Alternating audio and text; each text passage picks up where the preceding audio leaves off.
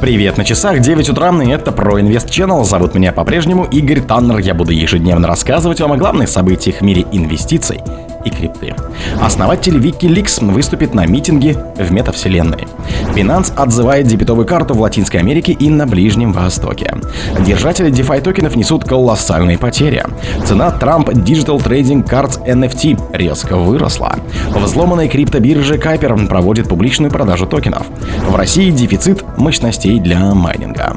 Спонсор подкаста Глаз Бога. Глаз Бога это самый подробный и удобный бот пробива людей, их соцсетей и автомобилей в Телеграме.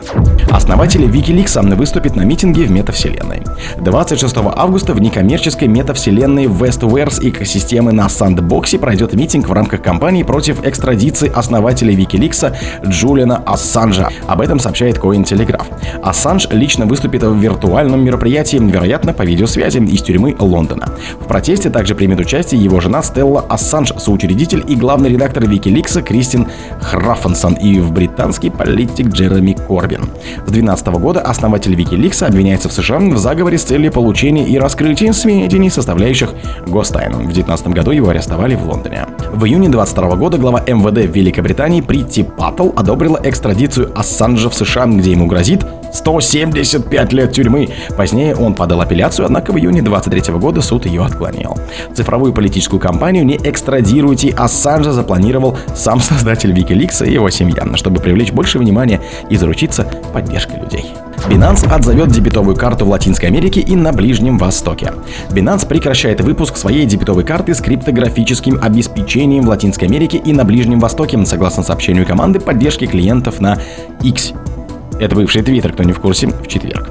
Причина такого решения не была указана, хотя криптовалютная биржа заявила, что это затронет менее 1% ее пользователей в регионах. Карта используется в Латинской Америке менее года. Она была развернута во второй по величине стране региона Аргентине в августе прошлого года и Бразилии, крупнейшей стране, в январе. Дебетовая карта позволяет пользователям использовать свои криптоактивы для совершения транзакций в магазинах или в интернете, как если бы они использовали дебетовую карту, выпущенную их банком. Согласно сообщению, прекращение поддержки Binance карт Латинской Америки и на Ближнем Востоке вступит в силу с 21 сентября. Этот шаг последовал вскоре после того, как биржа закрыла свой сервис криптовалютных платежей Binance Connect, который позволял торговцам принимать платежи в криптовалюте. Решение было принято Binance, чтобы переориентироваться на свои основные продукты, сообщила биржа ранее в этом месяце. Держатели DeFi токенов несут колоссальные потери. Эксперты InterWeblog опубликовали в Твиттере, который нынче X кличут новую инфографику. Они также рассказали о ситуации ситуации на рынке децентрализованных финансов DeFi. Специалисты поведали, что многие альткоины несут беспрецедентные убытки. Практически 90% их холдеров находятся в минусах, но при этом DeFi криптовалюты все же продемонстрировали устойчивость.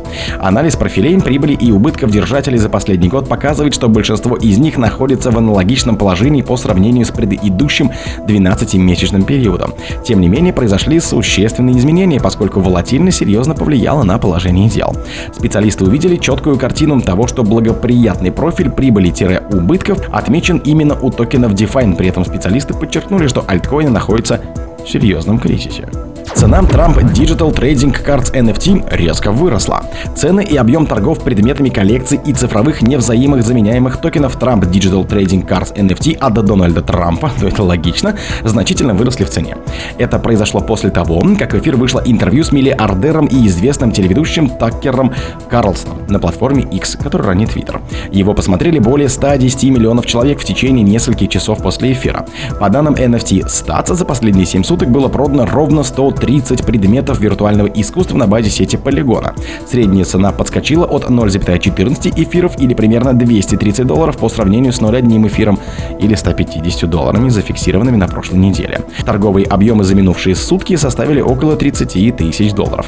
Напомню, что в декабре 22 бывший президент США Дональд Трамп выпустил коллекцию из 44 999 фантазийных карточек по цене 99 долларов. На всех NFT изображен сам миллиардер в стиле, напоминающем коллекционные бейсбольной карточки.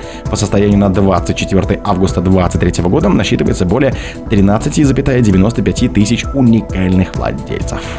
Взломанная криптобиржа Купер проводит публичную продажу токенов. Децентрализованная биржа Купер планирует провести распродажу токенов. Ранее в этом месяце биржа подверглась массивному взлому, потеряв более 1 миллиона долларов.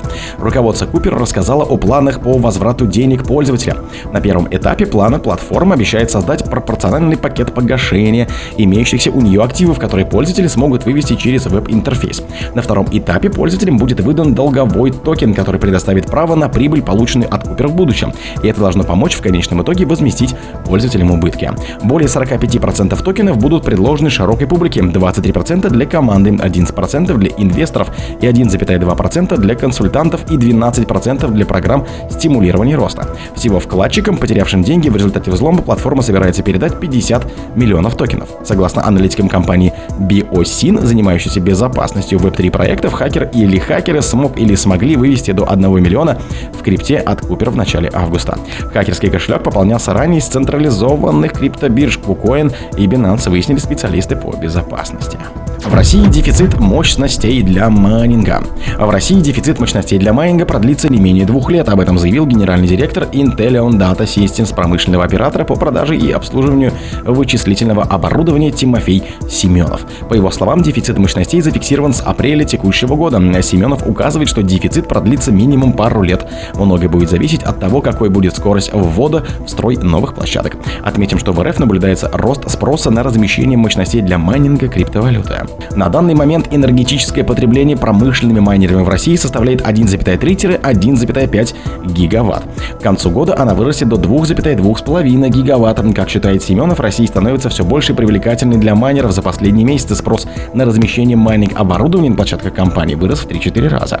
В пользу РФ играют комплекс факторов. Это первая цена электричества, второе резервы мощностей, третье развитая энергетическая инфраструктура и четвертое выгодный курс национальной валюты. В общем, объем потребляемой электроэнергии отрасли может достигнуть 6,58 гигаватт, а общий объем инвестиций в экономику РФ составит более 400 миллиардов рублей.